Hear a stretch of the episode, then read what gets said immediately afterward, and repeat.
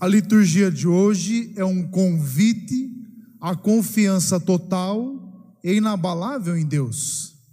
No entanto, o Senhor sabe que a confiança que Ele exige de nós também está condicionada às diversas limitações, fragilidades que nós temos e que precisam ser constantemente superadas para que vivamos esse projeto, esse plano de amor de Deus para todos nós. E é interessante que Jeremias nos apresenta exatamente isso, e Jeremias já quebra em nós uma imagem de Deus, uma imagem de realidade bastante ilusória. Perceba como funciona a nossa cabeça. Quando está tudo bem, louvado seja Deus. Quando está tudo ruim, nós procuramos sempre um culpado, nós achamos que Deus não está conosco quando acontece algum problema. Pelo contrário, Deus está conosco em todos os momentos, e a história que nós vamos construindo é uma história na qual nós dizemos sim ou não a Deus. E Deus, em Sua misericórdia, Ele sempre tenta reverter os nãos que nós damos ao seu projeto em um sim. É isso que Deus faz com todos nós, e a presença de Jeremias na época também é assim. Jeremias viveu uma época bastante conflituosa da história da salvação.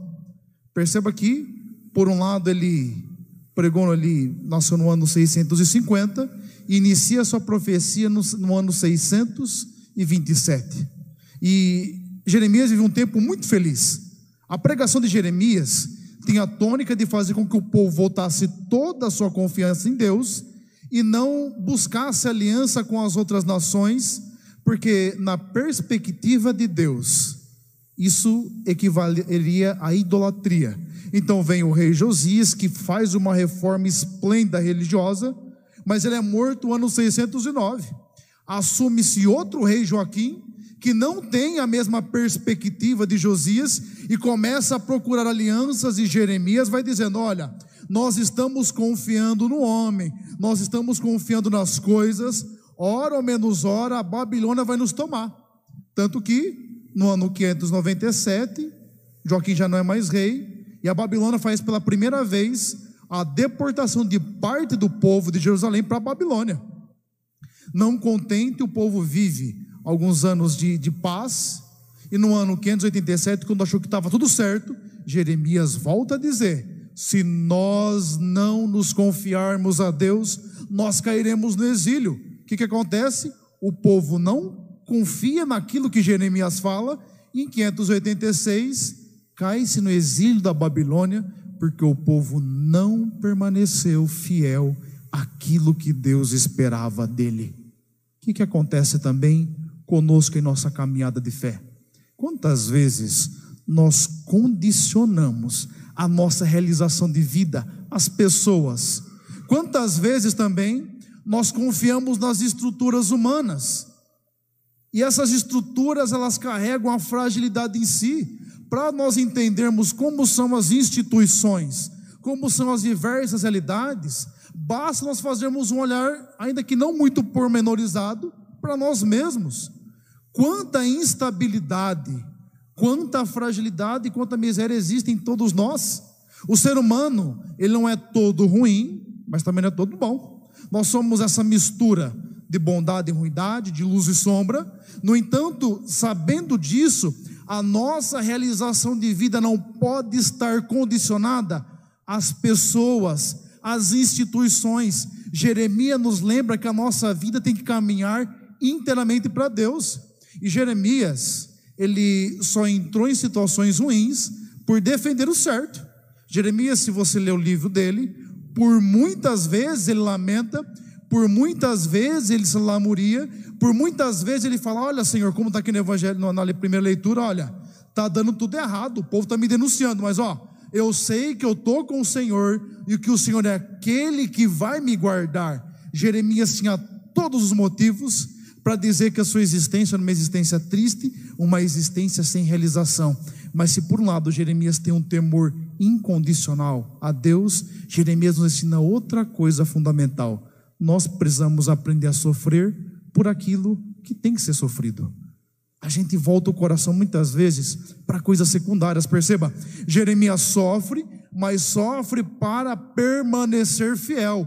Sofre, mas sofre pela palavra. Sofre, mas sofre por um princípio que ele alerta, que ele fala reiteradas vezes e que o povo não ouve. Jeremias entendeu que toda a realização de uma vida implica sofrimento.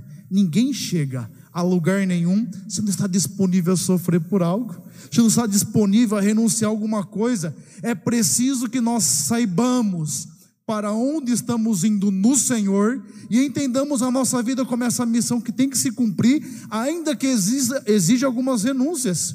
E é propriamente o que está no Evangelho. Perceba a chamada atenção que o Senhor faz. Para entendermos o que está acontecendo nesse Evangelho, nós precisamos lembrar o Evangelho de semana passada. Lembra que o Senhor, Ele elege os doze e envia-os à missão. E esse povo que Ele elege, que Ele envia a missão, ele ensina esse povo a não confiar o seu pastoreio às realizações humanas, mas a voltar-se inteiramente a Deus, clamando que esse povo não tenha medo dos homens, dos seres humanos, mas tenha o temor a Deus, porque Deus é aquele que pode matar o corpo e a alma no inferno. Esse é Deus. Cabe a Ele a destinação para onde nós iremos. E Deus espera do povo que não se venda as diversas realidades como o povo de Jeremias se vendeu e apresenta algo fundamental. Diz: olha, tudo que um está escondido, um dia será revelado, certo? Tudo que eu falo para vocês aos ouvidos, proclamais aos telhados. O que, que Jesus está dizendo com isso? Caminhem à luz do dia. O que significa isso?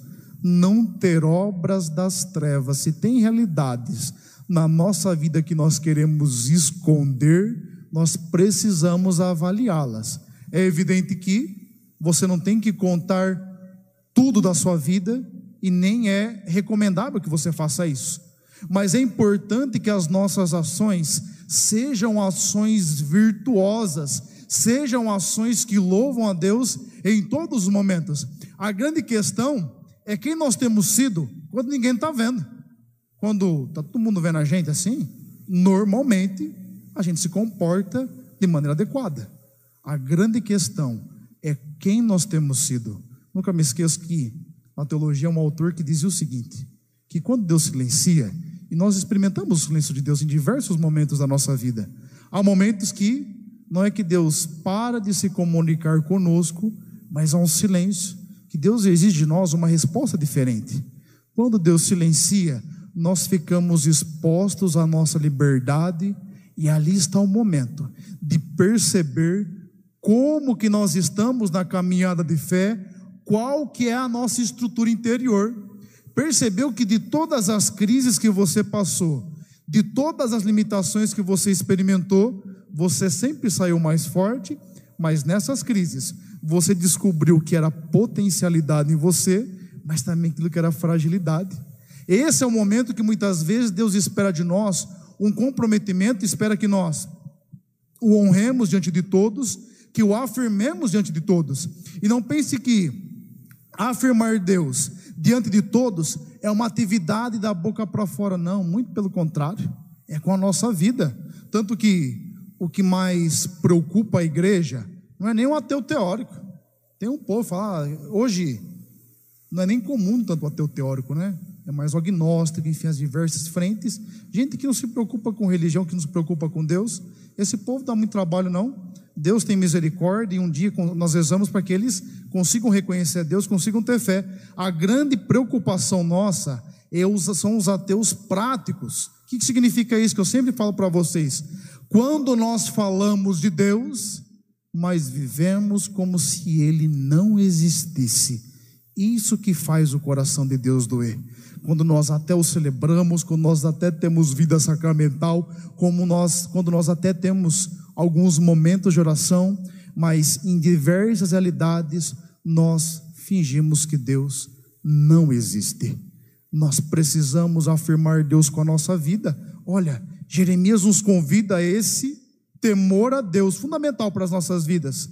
Jesus reforça isso dizendo que a nossa vida tem que estar direcionada para Ele e que nós temos que afirmá-lo em todos os momentos. E essas realidades têm que nos fazer gente que favoreça a unidade. O que acontece em Paulo hoje, nessa segunda leitura em Romanos, É o que acontece muitas vezes em nossas comunidades. Você percebeu que hoje nós somos uma geração que tem muita gente convicta? Que, que eu entendo por gente convicta? Gente que vem, e até a palavra convicta já diz, com vitória. Gente que vem discutir com você, mas já vem ganhando já. Eu não escuto esse tipo de gente, não. Não converso, não. Eu deixo falar, porque como você vai convencer alguém que já sabe que já venceu por você? É o que acontece hoje. Os grupos vão se formando e eles vão se tornando, se compreendendo como gente que está acima de tudo e de todos, esse grupo como se fosse o maior, e acontece o mesmo na época de Paulo.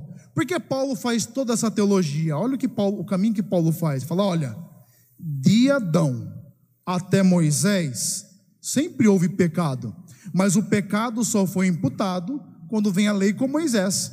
A partir do momento que tem uma lei objetiva que regula o modo do ser humano existir, é possível dizer que isso está certo, que isso está errado, imputando a pessoa. Portanto, Paulo está chamando a atenção para a dinâmica que se está vivendo em Jesus. Em Jesus, a lei é levada à sua perfeição e, portanto, se tem o um momento da graça de Deus. O que está acontecendo na comunidade de Romanos? Há o grupo dos judeus tradicionais que acham que todos, inclusive os pagãos, precisam circuncidar-se, precisam viver como judeus vivendo a lei. E Paulo fala: não, já veio a graça. O pecado entra por um só homem, e nessa história nos é apresentada a lei para regular essa situação, mas em Cristo nos veio a salvação. É aquela dinâmica que eu sempre repito para vocês. Antigo Testamento, sacrifício para receber. Novo Testamento, sacrifício por que receber. Sabe o que Deus está pedindo para nós nessa segunda leitura? Uma generosidade de coração e uma gratidão por tudo aquilo que Ele fez por nós. Olha, entrou pecado por um homem, mas por Cristo, que é o verdadeiro Deus que se encarna, entrou a salvação na nossa vida, entrou a salvação na nossa história, e nós precisamos viver como gente salva.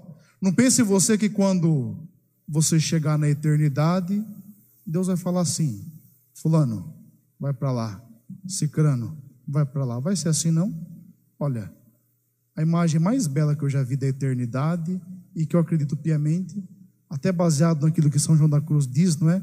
Que no entardecer da vida nós seremos julgados pelo amor, quando nós chegarmos diante de Deus, que é o amor eterno, Ele vai olhar para nós e vai querer esperar amor. E não vai ser Ele que vai dizer para onde nós iremos. Nós não conseguiremos ir até Ele se não tiver amor em nós, porque ficaremos constrangidos. Se tem um sentimento que dói, é constrangimento, não é? Quando você interpreta muito mal uma pessoa. Quando uma pessoa fez muito bem, você responde muito ruim, a gente fica tão constrangido, é um sentimento, uma, parece uma vergonha um pouco mais dolorosa, não é? É isso que nós sentiremos diante de Deus se não começarmos a temê-lo aqui na terra. Nós olharemos para Ele e veremos quanto que Ele nos fez, quanto que Ele nos deu, e muitas vezes nós não conseguimos corresponder. Portanto, que a liturgia de hoje nos possibilita a responder melhor a Deus aquilo que Ele tem feito em nossas vidas. Eu queria convidar você a não parar nas situações difíceis da sua caminhada. Perceba que Jeremias passou por momentos difíceis, Paulo nem se diga. Jesus, nós sabemos bem como foi a história da salvação. Não pare nos seus obstáculos, não pare nos problemas, não pare em suas limitações. Nós precisamos hoje levantar com temor a Deus e concretizar aquilo que Deus tem para cada um de nós aquilo que Deus espera de cada um de nós. Feche os seus olhos, baixe a sua cabeça. No instante de silêncio, você vai responder a essa interpelação que a liturgia de hoje faz para a sua vida. Nós precisamos temer a Deus e não ter medo dos homens. Quantos de nós condicionaram a vida, as pessoas, a algumas experiências negativas e hoje tem dificuldade de se levantar. Quantos de nós ainda caminha na vida, comparando a vida com o outro, achando que é menos abençoado que aquele, aquele outro. E Deus nos convida a exatamente o contrário, a olhá-lo como referência primeira e última de nossas vidas. Tem coisa muito mais importante para ser vivida, tem sofrimento muito mais importante para ser assumido. Que Deus hoje, ao nos lembrar desse temor fundamental que temos que ter a Ele, que nós possamos também derramar o nosso coração e perceber que hoje é o dia da nossa mudança. Portanto, que os seus limites não sejam interpretados como impossíveis, mas sejam interpretados como possibilidades de mudança. Que essa liturgia que o Cristo Eucarístico fortaleça o seu coração e lhe possibilite hoje levantar-se e viver na dinâmica do reino do Senhor.